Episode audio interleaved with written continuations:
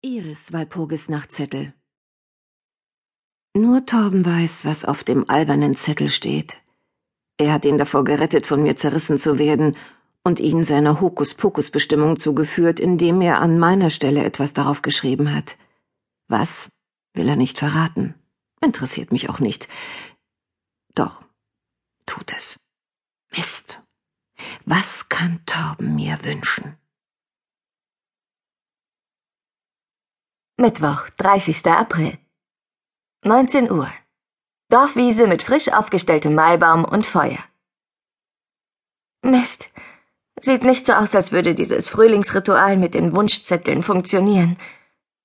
Seit die zwei als Hexen verkleideten Frauen die Zettel eingesammelt und dem Walpurgisnachtfeuer übergeben haben, hat sich Mikes Sicherheitsabstand zu mir um keinen Millimeter verringert. Wie schon die letzten zwei Stunden vermeidet er es auch nur in meine Richtung zu blicken, und bewacht stattdessen mit Argusaugen, gepanzert in seiner Feuerwehruniform, den brennenden Scheiterhaufen. Aufkommende Frühlingsgefühle? Balzverhalten? Irgendeine Reaktion auf mein für die am Abend noch frischen Temperaturen etwas zu kurz geratenes Frühlingskleid? Pustekuchen. Ganz im Gegensatz zu Iris und Torben, die eben angekommen sind, und, man mag es kaum glauben, das Tanzbein schwingen, als wären sie nochmal sechzehn. Als die kahnfahrende Postbotin das Testergebnis des Labors gestern endlich brachte, bin ich mit dem versiegelten Brief zu Mike gelaufen, der sich, seit er Malis Speichelprobe und Opa Wilhelms Uhr bei mir abgegeben hat, nicht mehr hatte sehen lassen. Schon sein Blick, als er mir die Tür öffnete, verpasste meiner Romeo und Julia wir gegen den Rest der Welt-Euphorie einen deutlichen Dämpfer. Ein wenig später wurde mir klar, das uns die Zeit des bangen Wartens in entgegengesetzte Richtungen getrieben hat.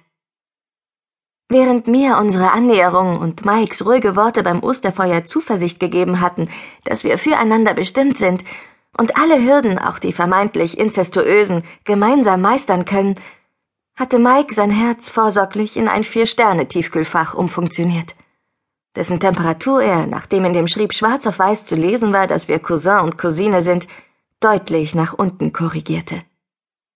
Er müsse nachdenken, war alles, was er sagte, bevor er mich stumm zur Tür begleitete und selbige hinter mir ins Schloss fallen ließ. Ein wenig hatte ich gehofft, Maibaum und Hexentanz ums Feuer würden heute auch bei ihm den Bann brechen. Schließlich soll das Hexenspektakel zum 1. Mai den Winter vertreiben und alles, was im vergangenen Jahr schiefgelaufen ist, verbrennen – Rituale zum Austreiben des Winters und böser Geister scheinen hier im Spreewald während der ersten Jahreshälfte eine Art Dauerbeschäftigung zu sein. Nun gut. Wenn Zauberrituale nicht helfen, und bevor ich später im Bett wach liege, weil ich vier Stunden gefroren und Mike dennoch nicht angesprochen habe, selbst ist die Frau. Dann eben die bodenständige Variante. Annäherung durch Nahrungsaufnahme. Die Wurst, die ich seit fast einer halben Stunde mit einem Stock über das benachbarte Minifeuer halte, ist sowieso mehr als durch, denn ich halte mich nur an ihr fest, um irgendetwas zu tun zu haben. Anja hat sich bis jetzt genauso wenig blicken lassen wie Erneste und seine Freundin. Und Iris hat sich geweigert, mich zu begleiten. Aber klar, wenn Torben ruft.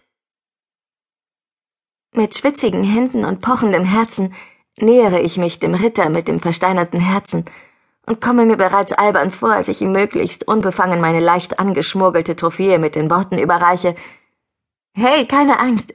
Ich hab gepustet, damit du dir nicht die Finger verbrennst. Mann, Mia, was war das denn für ein Spruch? Der Blick aus den weichen Rehaugen trifft mich bis ins Mark. Als Mike mir die Wurst aus den Händen nimmt, ein Danke nuschelt, war das verlegen oder abweisend? Und nach schmerzvollen Sekunden der Stille, anstatt mein blutendes Herz zu heilen, die zweite Wunde aufreißt, die sich aus unserem neuen Verwandtschaftsverhältnis ergeben hat. Habt ihr meiner Mutter schon reinen Wein eingeschenkt? Mein Blick wandert zu Malis, die, als wäre sie die Muhme Rumpumpel, neben dem Feuer steht und mir verbiesterte Blicke zuwirft, seit Torben und ich zu der ausgelassenen feiernden Meute an der Dorfwiese gestoßen sind. Vielleicht habe ich mich auch deswegen so bereitwillig von Torben in die Tanzarena ziehen lassen, um mich vor Malis Zugriff zu schützen.